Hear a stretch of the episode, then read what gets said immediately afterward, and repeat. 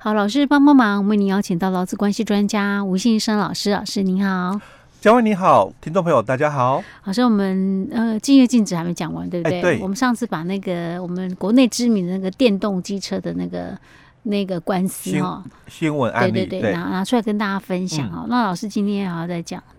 哎、欸，对，补充的一个部分。欸、OK，我们要补充哪部分？接着我们再谈哦，因为这个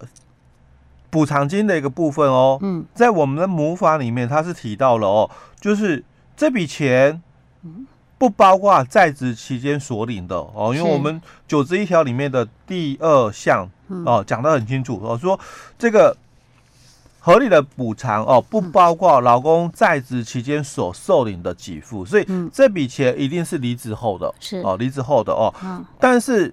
有一个问题出来了，虽然喽我们这笔钱也是离职后哦，但是是在职期间就已经确定的一个。东西哦，就现在很多的一个企业哦，嗯、它就会变成说，好吧，那既然我可能啊，因为这个都是存在，因为会有所谓的这个竞业禁止约束的人哦，嗯，他一定都是比较高阶主管哦，嗯，那高阶主管他也可能不只是领这个金额的现金的、嗯、哦，他也有可能股票股票的哦，哦，那他有可能就会被约束喽，股票不能卖吗？哎、欸，不是不能卖，还是一定非得要卖？而是，这笔这个股票哦，啊、我是先帮你交付第三方，等你哦离职之后，再由第三方哦给你、啊、给你。啊，等一下啊，那个到底是算竞业禁止的补偿，还是算那个平常的领的红利呀、啊，或什么？哎、欸，这就问题来喽，因为这个交付的动作哦、啊、出现哦，确、啊、实是在你离职之后。在职期间啊，在职期间是只是账面看得到，就是不是？就当初的一个口头约定里面，嗯、因为我们现在实物上看到的常常是这种做法哦、嗯，就是交付信托，嗯。哦，把我约定要给你的分红的一个部分，嗯，那我交付到了这个信托公司，啊、嗯哦，那之后就约定，嗯，等你离职之后，再由信托公司这边给付给你。所以那这到底是算？在职期间在职期间领取的，还是离职后领取的？哦，所以有时候老公朋友可能自己就要非常的，就是说保护一下自己。你要知道哦，假如这个当初在约定里面哦，就你们的契约哦，任职期间嘛哦，有约定要给你的，嗯，只是说不是亲自交到你手上哦，而是。就是交付信托可以这样子哦，因为这个就是我们在九十一条里面的这个漏洞的一个部分，因为他提到的就是说第二项里面哦，他说前项第四款锁定的合理补偿不包括劳工于工作期间所受领的给付，嗯所以他谈的是工作期间受领的给付嘛，那我。离职后受理嘛，嗯，因为我们强调的是、哦，所以很多公司就会把它认为这个就是给你的敬业禁止的补偿。哎，对，因为在细则七十三也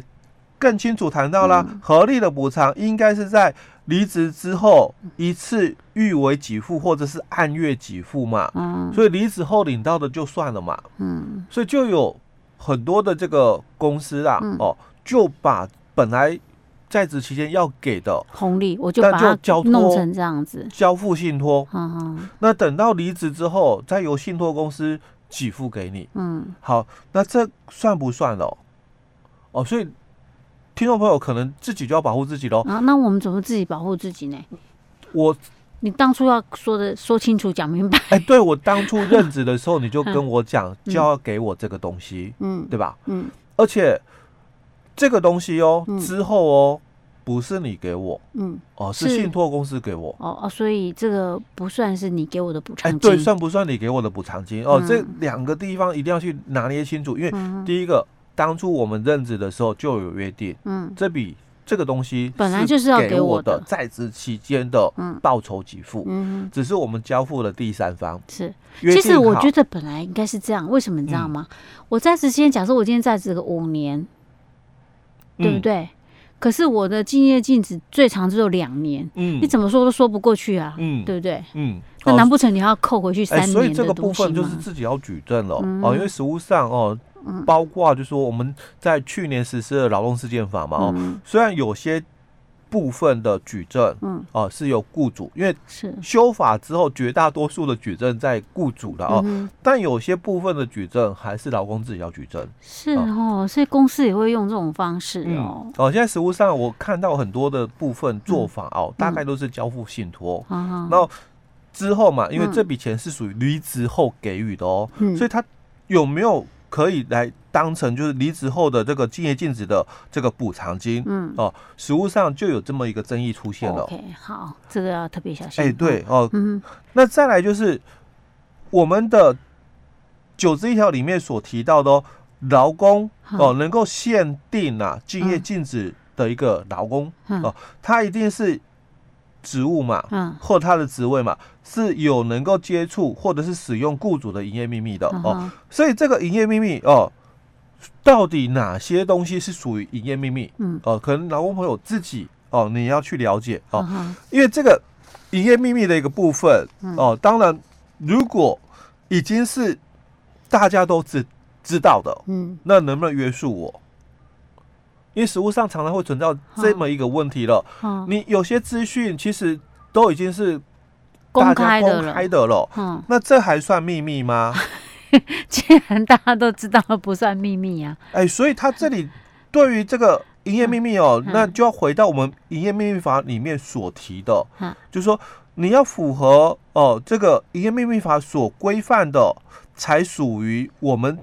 九十一条所谈的哦。那在我们的这个营业秘密法里面哦，第二条他就谈到了，那当然这个包含了就是说雇主的一些的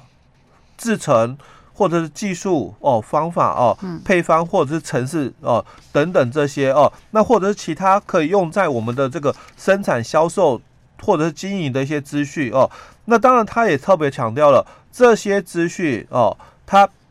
不是一般人。都能够拿得到的，所以雇主他必须做出一个合理的保密的一个措施，那去跟员工约定敬业禁止，那这个才是合法。哦，如果你没有公司啊，你没有去做出一个合理的保密的一个措施，那等于说你公司就是讲说，那这个是公开的。嗯，哦，这个是那你当然就不能用这样子的东西来跟我约定说敬业禁止这样。哎，对。哦，你一定要去做出一个保密的一个措施哦，所以你公司有做了合理的一个保密措施，那这个就是秘密，嗯，哦，所以我就不可以哦用不法的行为去取得这些资讯，嗯，哦，所以他在营业秘密法里面，他也有谈到是这一块，哦，就是说公司有做出了合理的保密的一个措施了，那我以不法的一个行为取得这些资讯，好，那这个就是。呃，违反这个营业秘密法的一个部分哦，嗯、那这个才有受到约束哦。嗯、那如果没有谈到这一段的话，当然就没有哦。所以在这里哦，就有很多的一个争议性在，就是说，比如说有些的业务单位，嗯，那好，那以前这些客户啊，嗯，哎、欸，我有接触哎，嗯，那那能不能受约束？哎、欸。是 什么意思？就我我是这个业务单位嘛，好，比如说我们讲呃中介业好了，房仲业者，好，那这些一客户哦，以前我也有拜访过，嗯，那我现在离开了，嗯，那我可不可以再去拜访？嗯，我如果还在做房仲，我在另外一家房仲，我再去拜访，有点不太道德。哎，因为这个就有一些问题了，因为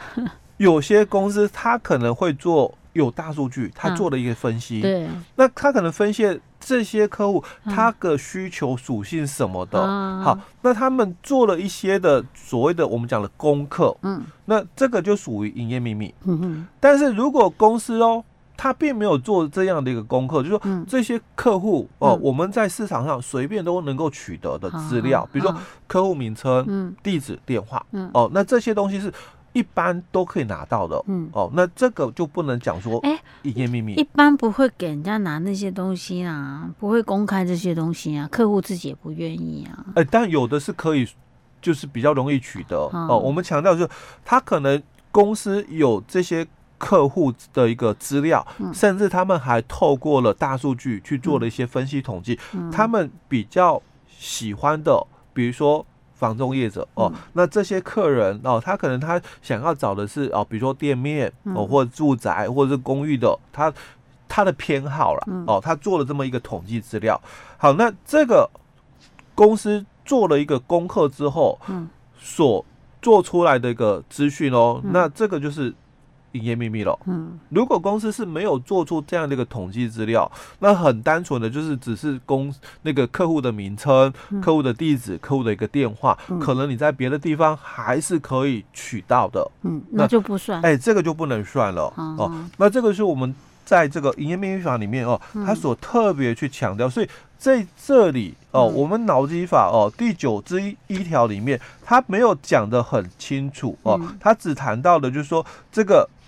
劳工所担任的一个职位或者是职务是能够接触或者使用雇主的营业秘密的哦。那我们细则也针对这一段没有特别去谈哦，因为我们细则主要谈的是第一个要书面的一个约定哦，细则七之一哦。那七之二跟七之三都是针对我们的第三款跟第四款所谓的合理的一个范围，所谓的合理的一个补偿金额是多少哦去做补充，但是并没有去针对什么是。营业秘密哦，没有去做这个说明哦，但是我们有一个营业秘密法，嗯哦，所以你可能就要去了解一下，参考营业秘密法，营业秘密法里面所谈的一个内容了。哦，OK，好，所以我们这做一些补充呢，让大家参考一下哈。好，所以我们今天讲到这里喽。好。